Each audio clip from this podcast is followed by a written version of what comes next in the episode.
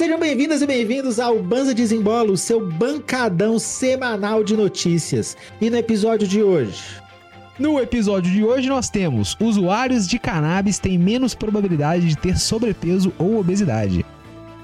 pesquisas com cannabis podem levar ao desenvolvimento de 25 mil produtos, diz agrônomo. O papel da cannabis na crise de opioides. Natal tem projeto de lei para oferecer medicamentos à base de cannabis gratuitamente. Aí, ó, estão dadas as chamadas, então já vamos começar, Cristão. O negócio é o seguinte, ó, primeira notícia.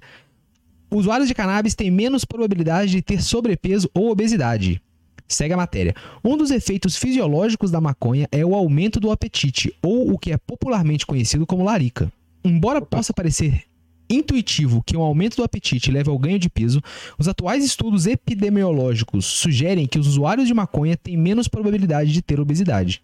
Uma equipe de pesquisadores da Michigan State University, nos Estados Unidos, decidiu investigar mais a fundo esse assunto, investigando se as pessoas que consomem maconha regularmente têm maior probabilidade de ganhar peso. Omaima Al-Sharawi, Al-Sharawi, acho que é isso mesmo, PhD, professora assistente de medicina familiar na MSU, liderou a pesquisa, que aparece no International Journal of, of Epidemiology, é o Jornal Internacional de Epidemiologia. Al-Sharawi, a, pesquisadora Al-Sharawi e os colegas examinaram os dados sobre um estudo prospectivo denominado Pesquisa Epidemiológica Nacional sobre Álcool e Condições Relacionadas. É a sigla em inglês para NESARC, se vocês virem em algum lugar. Essa pesquisa incluiu 33 mil participantes nos Estados Unidos com 18 anos ou mais que completaram entrevistas assistidas por computador sobre o uso de cannabis e seu índice de massa corporal entre 2001 e 2000 2005. O estudo descobriu que, em geral, os usuários de maconha tinham menos probabilidade de ter sobrepeso ou obesidade. Aí, ó, abre aspas para a autora do estudo.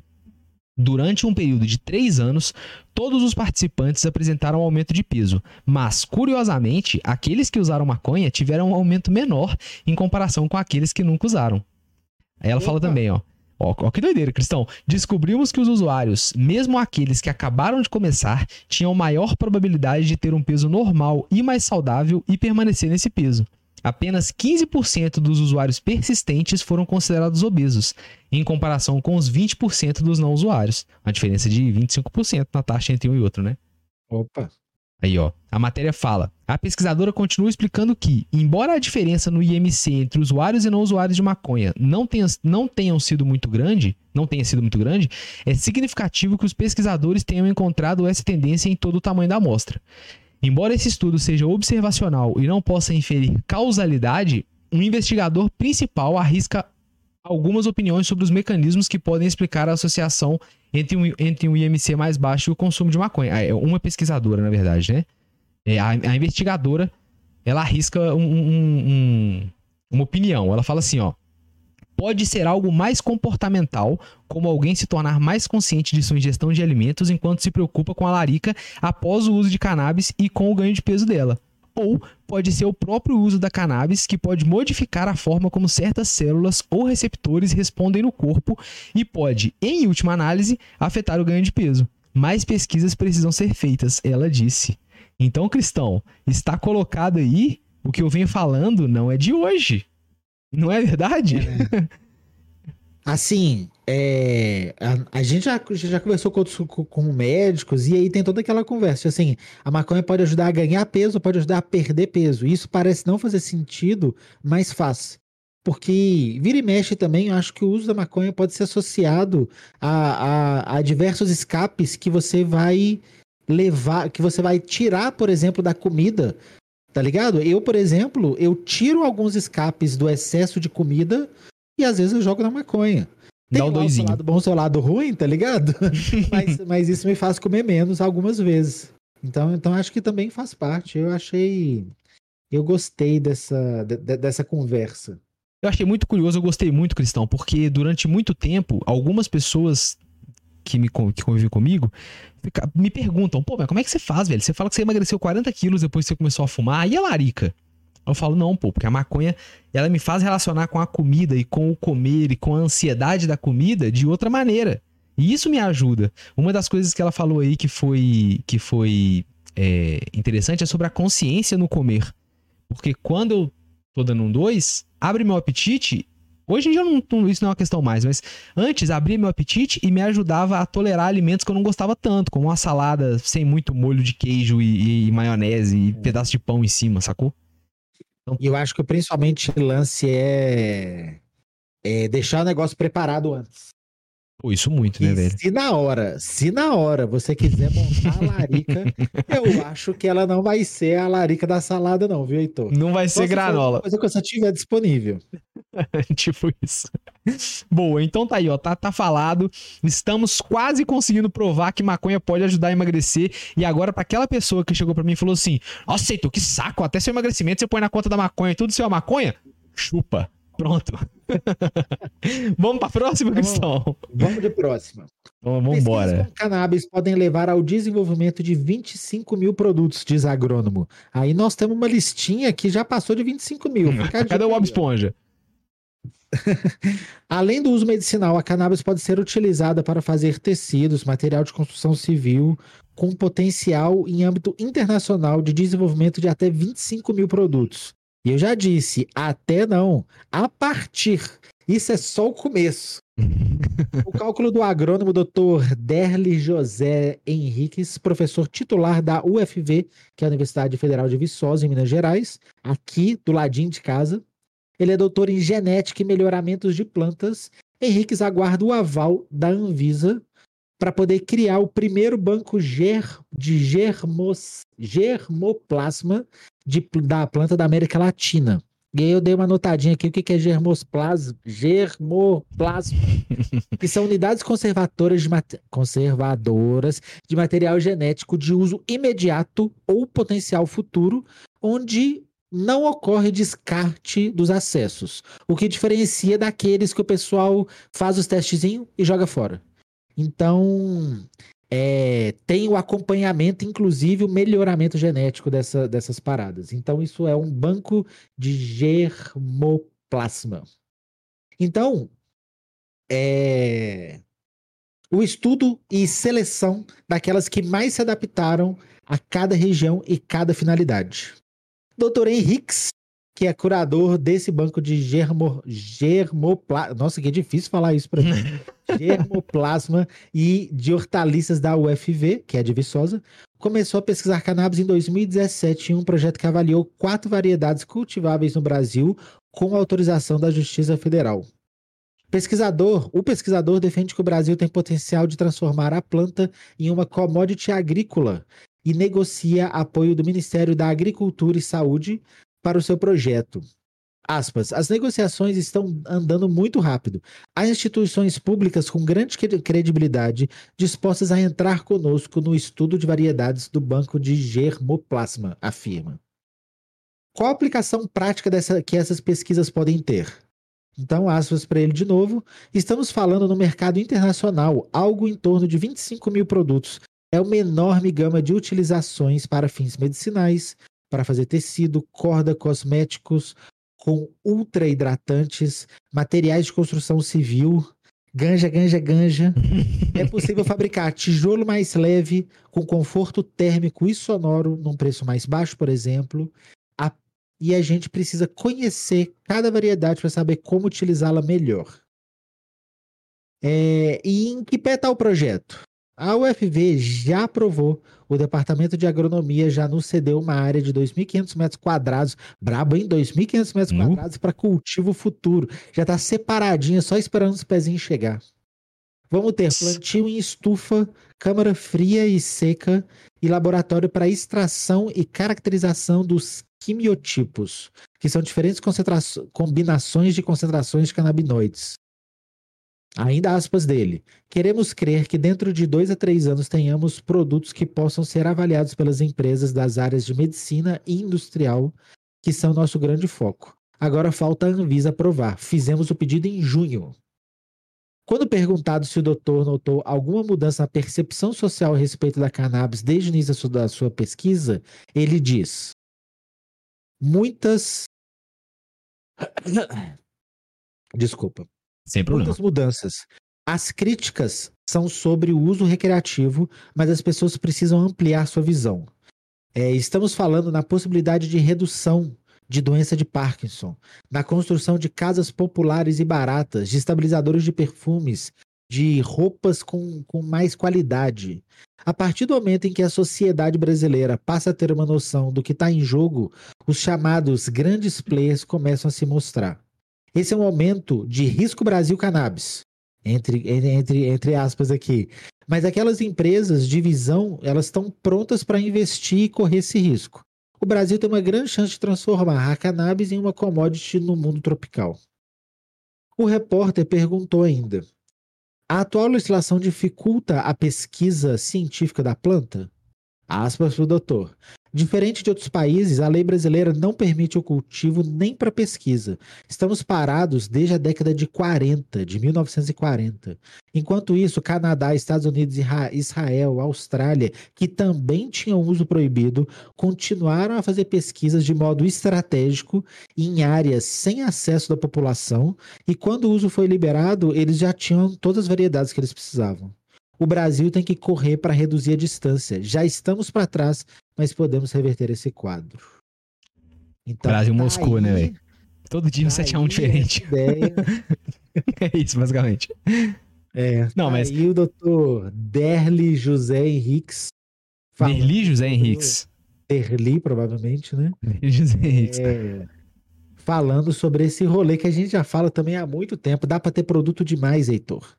Não, e é o Brasil fechando essa distância que a gente tá falando, né, velho? E Nive Sosa, que é aqui pertinho de nós. E aí eu te falo, Cristão, quem que vai impedir a Federal de Viçosa de inventar um doce de leite Viçosa, tá ligado? Nossa, Infusionado. Nossa. Não, eu só quero jogar essa aqui só pra Viçosa e pensando se eles vão querer Imagina. fazer. O leite Viçosa é simplesmente sensacional, né? Agora, Já é o melhor. O doce de leite infusionado, que coisa. Doce de leite. Imagina o queijo canastra, Heitor. Puta merda. É um sonho. Dentro de um sonho. Chama a Nação Zumbi. É uma, uma coisa que eu achei muito interessante é... foi quando ele falou que, que outros países já tinham algum tipo de pesquisa correndo em paralelo. E essa, para falar a verdade, é uma informação que eu, que eu nunca tinha visto, para falar a verdade, sabe? Eu não sei, eu, eu não nego, mas eu, não, eu, eu, nunca tinha visto alguma coisa falando que eles já estavam estudando antes. Sabe? É, mesmo, mesmo sendo proibido, filho, os caras, você acha que eles vão dar mole? O negócio tá proibido, só que eles não são burros. E aí já vai pesquisando, na hora, que na hora que liberar, o cara já vai cair no chão correndo. E nós estamos aqui, ó, levantando ainda. E é isso. Nós já estamos para trás e para e pra correr atrás, mano, nós temos que correr demais. chamar o Bolt para vir com a gente. Vamos de próximo, então? Ó, oh, então, Cristão, nós vamos correr atrás de, de resolver um problemaço que criaram. Ale. E não fomos nós que criaram, ó. Criamos, ó. O papel da cannabis na crise de opioides. Se liga. Com 20% dos adultos americanos enfrentando dor crônica, a prescrição de opiáceos disparou e os Estados Unidos logo se tornaram responsáveis por consumir incríveis 80% do suprimento global desses medicamentos. 80%, cristão. A crise dos opiáceos foi oficialmente declarada uma emergência de saúde pública pelo presidente Trump em outubro de 2017 quando se aproximava de um total de 50 mil mortes por overdoses de opiáceos, com quase 60% delas relacionadas a opiáceos sintéticos ilícitos, como o fentanil e o tramadol. Infelizmente, os problemas persistem, com mais de 80 mil mortes causadas por. Perdão. Infelizmente, os problemas persistem, com mais de 80 mil mortes por overdoses de opiáceos ocorrendo no último ano, sendo cerca de 90% delas causadas por formas altamente potente, potentes de opiáceos sintéticos. Nossa, tá bizarro. É cabuloso. A, cri a crise persiste e é evidente que novas estratégias são urgentemente necessárias para combatê-la. Estados que legalizaram a cannabis recreativa observaram uma redução inicial nas visitas às, às, salas de emergência relacionadas aos opiáceos, mas essa diferença desapareceu após seis meses. Pode ser que a cannabis seja um substituto eficaz para opiáceos prescritos, como a oxicodona, a codeína e a hidrocodona mas talvez não tenha o mesmo impacto sobre a dependência de opiáceos ilícitos mais potentes, como o fentanil e a heroína, que estão sendo cada vez mais abusados. Estudos apontam também Perdão, estudos apontam para reduções notáveis no consumo de opiáceos prescrito, prescritos entre pacientes que também usam cannabis, mas esses benefícios não são consistentes em ensaios clínicos rigorosamente controlados. A maioria dos pacientes afirma preferir a cannabis aos opiáceos, mas a pesquisa ainda não oferece um veredito definitivo. Experimentos com roedores demonstraram, que, demonstraram consistentemente que o THC, um dos principais componentes ativos da cannabis, reduz a necessidade de opiáceos, diminuindo a dose eficaz de morfina em até 3,5 vezes. Várias evidências sustentam esse efeito benéfico. Evidência A: os canabinoides, incluindo o THC, estimulam receptores CB1 no sistema endocannabinoide, que é o sistema que o corpo humano já tem, presentes nas mesmas áreas cerebrais que processam a dor, e também podem contribuir para a redução da dor. Evidência B. Receptores CB1 interagem com receptores. É, é, são teorias, na verdade, né? Teoria B. Receptores CB1 interagem com receptores opiáceos no corpo, potencializando seu efeito analgésico. Ou C. Receptores CB2, outro alvo dos canabinoides, podem estimular a liberação dos próprios opiáceos do corpo, ativando receptores opiáceos que aliviam a dor. Opa! E aí a matéria segue, ó. Por que então a pesquisa clínica não confirma consistentemente esses achados? Uma explicação pode ser a sensação de controle que os pacientes experimentam ao escolher usar cannabis, promovendo resultados melhores do que os ensaios clínicos aleatórios. O efeito placebo também pode desempenhar um papel aumentando os níveis de opiáceos sem medicação real. É, isso que eles estão falando aqui, questão, é porque pode ser que só pela pessoa tá tendo a iniciativa de reduzir o opiáceo usando cannabis, pode ser que isso já dê a ela uma sensação de bem-estar que vai bagunçar a pesquisa. Por isso que é difícil afirmar com certeza que ajuda. Sacou? E provavelmente e... quem tá nessa já tá na missão de dar uma diminuída, de, de, de, de lutar pela saúde. Então, a, a, já, já tá enviesado, né? Às vezes a pessoa já tá se alimentando melhor, está dormindo melhor, bebendo água, tomando banho, se relacionando, fazendo exercício, sacou? É difícil de. de... Aí tem sempre o placebo, né, velho? Que tá. É, como é que fala? Botando comida, botando comida na mesa de homeopata desde quando? Vamos lá. Segue a matéria. Em grande parte dos casos, o uso de cannabis não resulta em um aumento no consumo de opiáceos, desmistificando a noção de que cannabis é uma porta de entrada para substâncias mais perigosas. Opa. Então, aquela tia que fica falando que é porta de entrada, dá pra esfregar essa, essa, essa matéria na cara dela. Opa! Ah, o potencial do CBD no tratamento da dependência de opiáceos. Eu acho essa parte interessante. Estudos clínicos revelaram que o CBD pode reduzir os estímulos que desencadeiam o desejo por opiáceos e mitigar a resposta ao estresse associado a esse desejo. Além disso, experimentos com roedores demonstram que o CBD pode atenuar muitos dos comportamentos negativos e da ansiedade associados à abstinência de, à abstinência de opiáceos, reduzindo a probabilidade de recaída. Em resumo, a questão de se a cannabis pode substituir ou reduzir a necessidade de opiáceos no tratamento da dor permanece sem resposta definitiva. Pacientes frequentemente preferem a cannabis, mas a variedade de padrões de uso, produtos e razões para a medicação torna a pesquisa desafiadora. Então é isso, Cristão. É, isso. é muito jeito de usar, é muita possibilidade, como que usa, melhor aqui, pior ali, qual ganja vai usar, com qual intensidade. Vai mexer mais alguma coisa na vida? Quando você põe tudo, a maconha é tão ampla em possibilidades que fica difícil até falar com certeza que ela tá ajudando. Mas a gente já veiculou notícia e estudo falando que muita gente já usa maconha para para dar para dar uma tratada em heroína, não, né, em, em questões de, de, usuários crônicos de heroína, tal.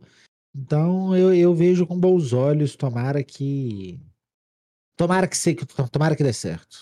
Eu também, e, tem, e a gente consegue ver isso na nossa vida, né, Cristão? Quem não tem um amigo ou uma amiga que falou, pô, velho, eu tô bebendo bem menos agora que eu comecei a fumar um baseado? Oxe.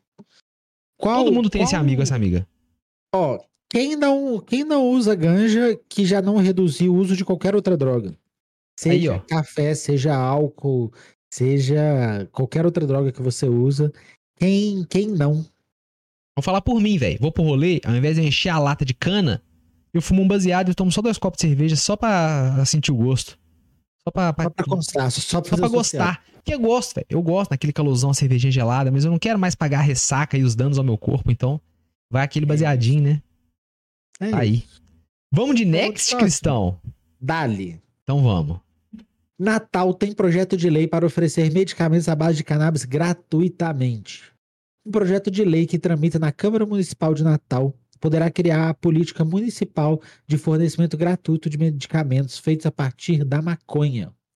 A ideia é oferecer, é oferecer formulados Desculpa. A ideia é oferecer formulados do derivado vegetal à base de canabidiol em associação com outras substâncias canabinoides, incluindo o tetraído canabidiol, que é o famoso THC, em caráter de excepcionalidade pelo poder, pelo poder executivo nas unidades de saúde pública municipal e privada conveniada ao Sistema Único de Saúde, o famoso Salve SUS.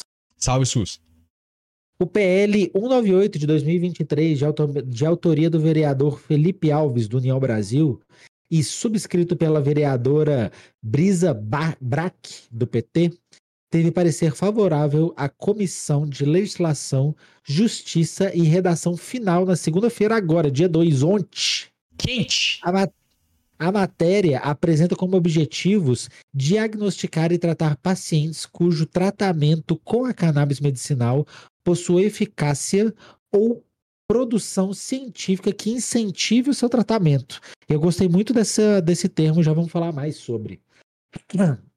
Se aprovada, a nova lei pretende ainda promover políticas públicas de debate e fornecimento de informações a respeito do uso da medicina canábica por meio de palestras, fóruns, simpósios, curso de capacitação de gestores e demais atos necessários para o conhecimento geral da população acerca da cannabis medicinal. Realizando parcerias público-privadas com entidades de preferência sem fins lucrativos. Com, com a legislação, a Secretaria Municipal de Saúde deve criar a comissão de trabalho para implantar as diretrizes da política pública, com participação de técnicos e representantes de associações sem fins lucrativos de apoio e pesquisa a cannabis e de associações representativas de, de pacientes. O texto antecipa que os pacientes devem estar cadastrados perante o órgão de direção do SUS para obtenção dos medicamentos, mediante laudo, prescrição e declaração de responsabilidade e esclarecimentos. Eu Aí, ó. sensacional, Heitor. É muito legal quando a gente vê os municípios também correndo atrás e tentando e tentando correr, né, e tentando fazer o seu mas que eu disse que eu queria falar sobre, eu achei muito interessante na hora que falou assim: diagnosticar e tratar pacientes cujo tratamento com cannabis medicinal possua eficácia, né? Eficácia comprovada. Sim. Então, isso eu já achei legal. Tipo assim, vamos falar sobre o que já dá certo. Não tem porquê, Heitor, a pessoa ter Parkinson e a gente já não já não pensar na maconha como, como opção tá ligado? Não, Sim. não tem porquê, como opção, não tô falando que é a resolução, porque pessoas e pessoas, né?